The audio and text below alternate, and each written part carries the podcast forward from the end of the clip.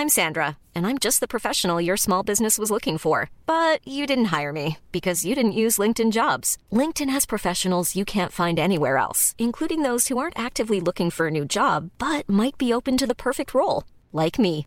In a given month, over 70% of LinkedIn users don't visit other leading job sites. So if you're not looking on LinkedIn, you'll miss out on great candidates like Sandra. Start hiring professionals like a professional. Post your free job on linkedin.com/people today.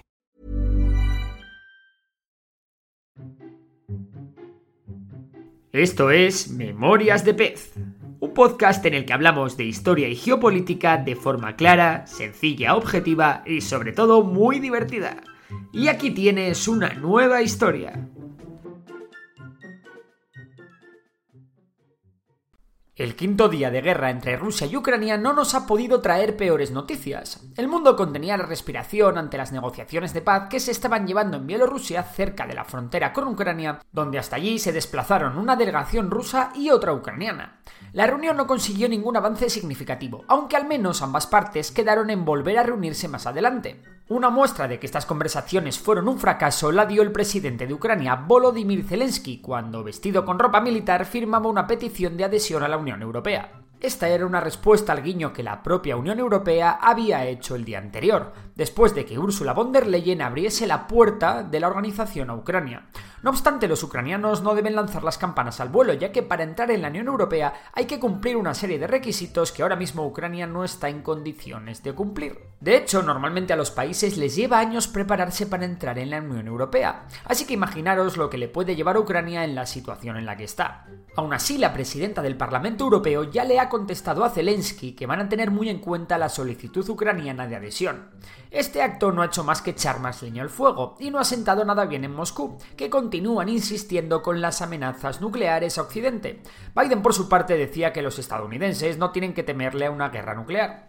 Por otra parte, Rusia ha respondido al cierre del espacio europeo a aeronaves rusas, con el cierre del espacio aéreo ruso a naves europeas.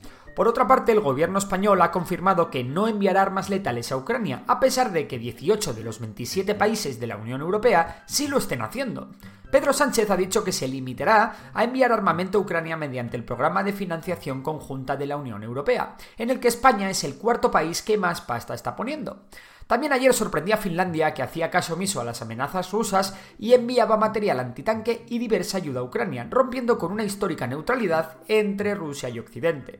Por cierto, en Finlandia las encuestas dicen que por primera vez en la historia más de la mitad de los finlandeses apoyarían la entrada de Finlandia en la organización.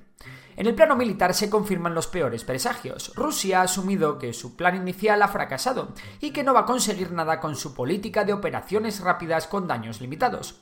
Por ello ha empezado a llevar a cabo una serie de grandes bombardeos mediante intenso fuego de artillería, aviación y misiles balísticos, cuyos objetivos son ablandar las defensas ucranianas. Unas defensas que se han atrincherado bien en las principales ciudades del país. Para llevar a cabo esta nueva estrategia a Rusia no le está quedando más remedio que bombardear núcleos urbanos y por lo tanto las bajas civiles se han disparado en el último día.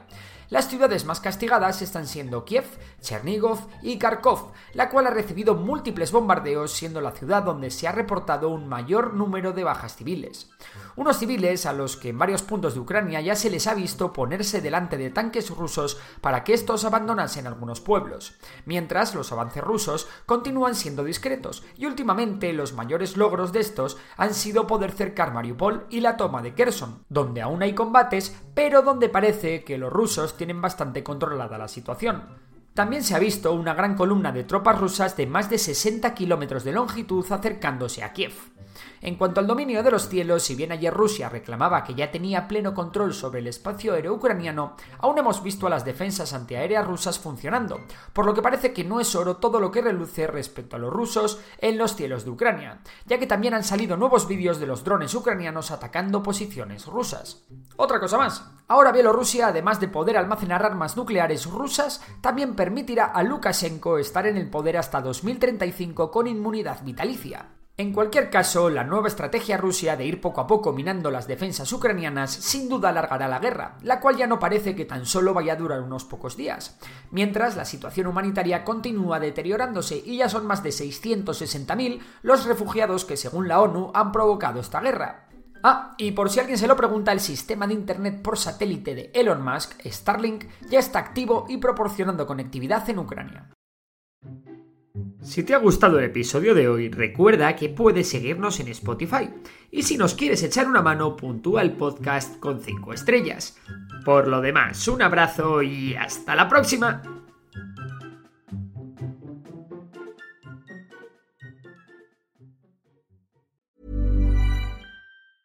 Planning for your next trip?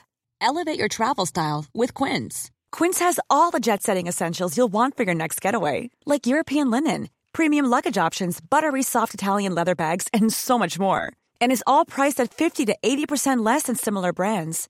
Plus, Quince only works with factories that use safe and ethical manufacturing practices. Pack your bags with high-quality essentials you'll be wearing for vacations to come with Quince. Go to quince.com slash pack for free shipping and 365-day returns.